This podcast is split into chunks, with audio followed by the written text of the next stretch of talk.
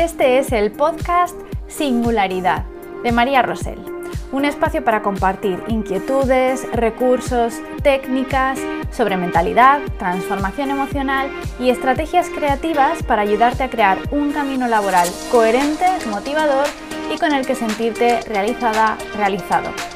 Allá vamos. Hoy quiero hablaros de algo que nos pasa mucho cuando estamos valorando pasos en nuestra evolución profesional o cuando queremos hacer un cambio laboral. Y es enfocarnos demasiado en lo que no sabemos, en esos conocimientos o habilidades que nos faltan. Una actitud que a priori podríamos pensar que, bueno, es una actitud de mejora continua, de querer aprender, aunque lo cierto es que tiene un lado bastante mm, tramposo o limitante si nos dejamos llevar en exceso. He conocido personas que mm, con el paso del tiempo se han ido paralizando cada vez más por poner foco constante en lo que no saben, aunque paradójicamente pues cada vez sabían más y de más áreas. Pero claro, su foco marcaba que eso no tuviera ninguna importancia porque estaban secuestrados o secuestradas por el foco en el no saber. A ver, esto tiene cierto origen comprensible porque esa condición innata de prepararnos para lo que venga, protegiéndonos, nos lleva, con razón y motivos de supervivencia, a buscar ser cada vez más capaces de resolver situaciones, ¿no? Así que a priori enfocarnos en lo que no sabemos tiene que ver pues con ponerle remedio o corregir nuestras debilidades. Hasta ahí bien, el problema viene cuando nos dejamos absorber por ese foco y lo convertimos en una lista en bruto de todo lo que no sabemos y nos falta.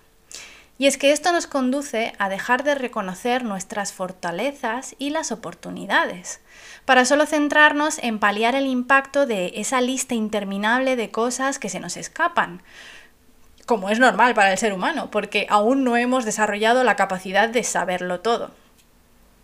Y la verdad es que es brutal que casi mm, de verdad, en el 100% de los casos que hago este ejercicio en procesos de reinvención laboral o marca personal, os cuesta mucho más identificar vuestras fortalezas que vuestras debilidades. Así que una parte viene de que en cierto modo nos mueve la mentalidad de ocuparnos de las cosas a resolver o a corregir. Lo que pasa es que ir como pollo sin cabeza considerando todas las áreas de mejora por igual es un error que puede tener graves consecuencias en nuestro desarrollo profesional y en nuestras oportunidades de encontrar un trabajo si es que estamos en búsqueda. Hacer una lista de los conocimientos y habilidades que te faltan no sirve para absolutamente nada si no le otorgas un valor y lo contrastas con un objetivo y con su contexto siempre hay que tener en cuenta el contexto. No siempre es igual de útil saber sobre algo o tener determinada habilidad. Las debilidades, las áreas de mejora y el conocimiento que necesitas para llevar a cabo un trabajo dependen del contexto, del entorno. Hay factores que pueden ser carencias o debilidades en unos ámbitos y, esos mismos factores ser fortalezas en otros. Por ejemplo, la falta de experiencia en un área de trabajo que se está implantando por primera vez en una empresa puede ser una ventaja eh, porque no tienes hábitos tóxicos ni inercias heredadas de experiencias anteriores. Y te cuento una experiencia personal sobre esto.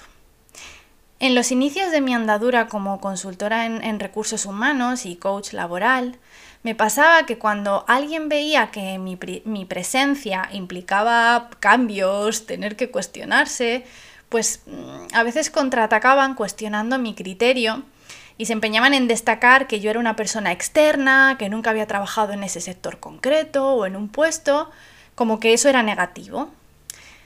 Yo por aquel entonces me dejaba llevar por mi inseguridad y en cuanto escuchaba eso, pues ya solo me enfocaba en lo que no sabía. Hasta que comprendí que yo en realidad a lo que me dedicaba era a guiar a las personas y los equipos, cuando se trata de empresa, a ayudarles a tomar mejores decisiones para su propio progreso. Y que eso no tenía nada que ver con conocer especificaciones técnicas de cada puesto en un sector. Vamos, tan limitante como pensar que para poder saborear un plato mm, tienes que saber cocinarlo. Para parar ese bucle de inseguridad, tuve que enfocarme en mi confianza en que yo no tenía las respuestas, pero que era una crack haciendo las preguntas para que otros, ellos, encontraran sus propias respuestas. Que quienes tenían que saberlo lo sabían y también tener confianza en que yo era lo suficientemente humilde como para pedir ayuda cuando algo se me escapaba. Claro, cuando empecé a permitirme enfocarme en lo que sí sabía, pude dar lo mejor de mí. Y eso también le sirvió a las personas con las que trabajaba para darse cuenta de que mi no saber les ofrecía también una visión diferente a la que ellos tenían por estar como muy dentro de la situación, ¿no? Y pude entender que al final eso es lo mejor que puede ofrecer a alguien, una visión diferente, no condicionada, libre, que les permita pues verse de otra forma.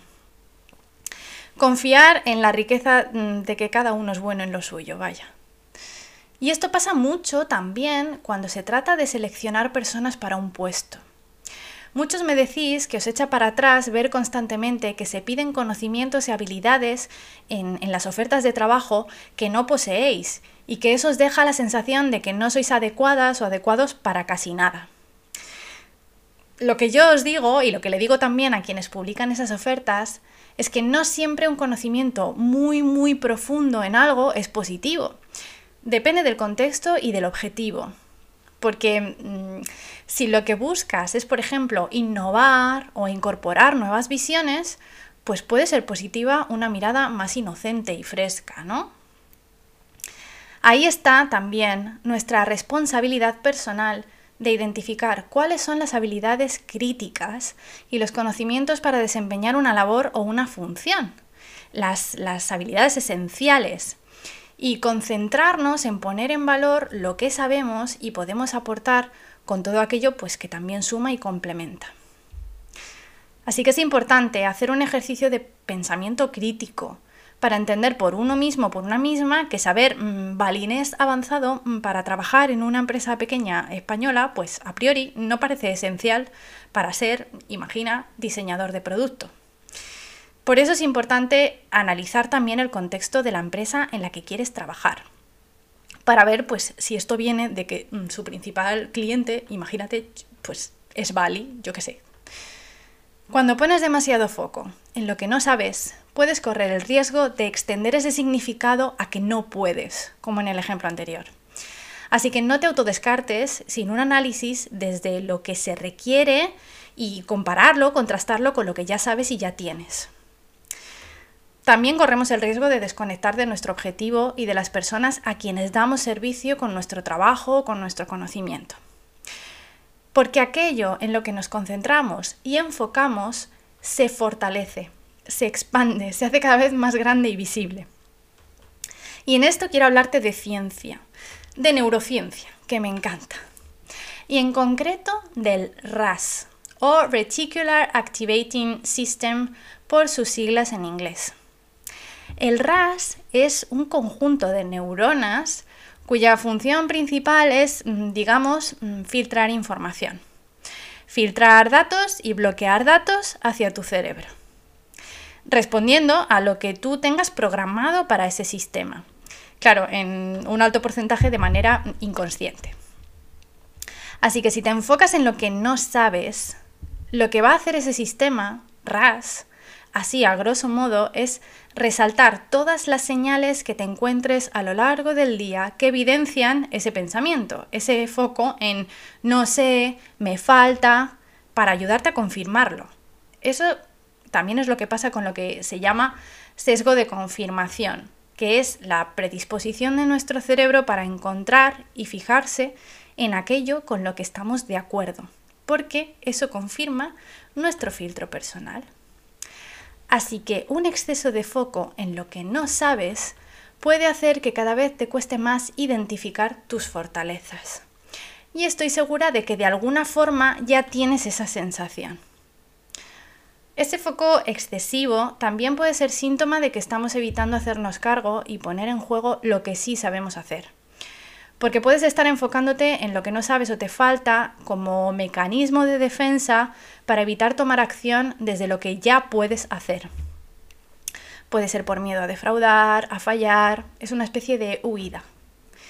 Este exceso de foco limitante también mm, puede que lo encuentres en que te cueste delegar, por esa necesidad de ser tú quien controle el 100% del proceso o las fases de una tarea o actividad. Así que mm, pon atención a esa resistencia a pedir ayuda, a contar con personas que te complementen y soltar el control sobre todos los elementos porque puede estar alejándote mm, de tus metas profesionales. Hay temas que se solucionan con preguntar o con apoyarte o apoyarse en quien sí sabe. Y ser temas en los que sacarse un máster pues puede no ser muy eficaz y probablemente será incluso inútil. Y puedes estar arriesgando un coste de oportunidad muy valioso, porque no siempre aprender de algo en detalle es la mejor forma de gestionarlo. Porque hay infinitas cosas que se pueden mejorar, pero una cosa es tener actitud de mejora continua y otra muy diferente, paralizarte por tener solo foco en lo que te falta o no sabes. De lo que se trata es de tener la visión sobre lo que es esencial, lo que genera un resultado mm, relevante y es crítico para que puedas crear valor o desempeñar adecuadamente esa función. Así que para ayudarte a evitar perder oportunidades muy valiosas de aprovechar lo que sí sabes y puedes, voy con mis recomendaciones para dejar de estar atrapada o atrapado por lo que no sabes o te falta. En primer lugar, cambiar el peso hacia lo que necesitas y en para qué y quién lo necesitas. Cuestionarte esto antes de convertir nada en prioridad. Es importante definir rangos y niveles de conocimiento y destreza, porque para determinadas tareas o actividades es necesario y valioso un nivel más o menos. Analiza qué impacto o relevancia tendría ese conocimiento o habilidad para esa función o contexto concreto. Pregunta, infórmate. Si lo que buscas es entender que si estás mm, preparada para realizar un trabajo nuevo, Conecta con profesionales de ese puesto o sector y conversa con ellos acerca de las habilidades que son esenciales y cuáles de las que ya tienes pueden ayudarte a librar posibles carencias. O también puedes apoyarte en profesionales de la orientación que te asesoren con esto. Lo que te recomiendo es aprovechar a tu favor esa facultad de tu cerebro de la que te he hablado para enfocarla hacia lo que ya puedes aportar, ya sabes y ya tienes y sacarle partido. Si le subes la importancia a potenciar tus fortalezas e identificar situaciones en las que puedes aportar valor, tu cerebro te lo va a poner cada vez más fácil, marcándote señales, mm, evidencias, posibilidades que confirmen cómo puedes aplicar y poner en valor esas fortalezas que ya tienes.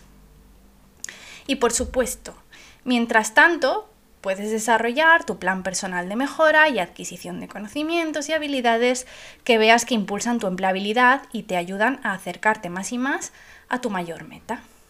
Pero concreta. Piensa en el conocimiento desde su aplicación real.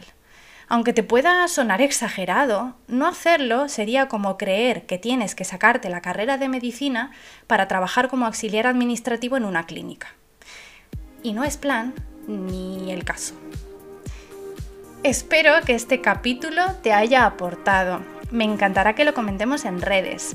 Nos vemos en el próximo capítulo de este podcast Singularidad.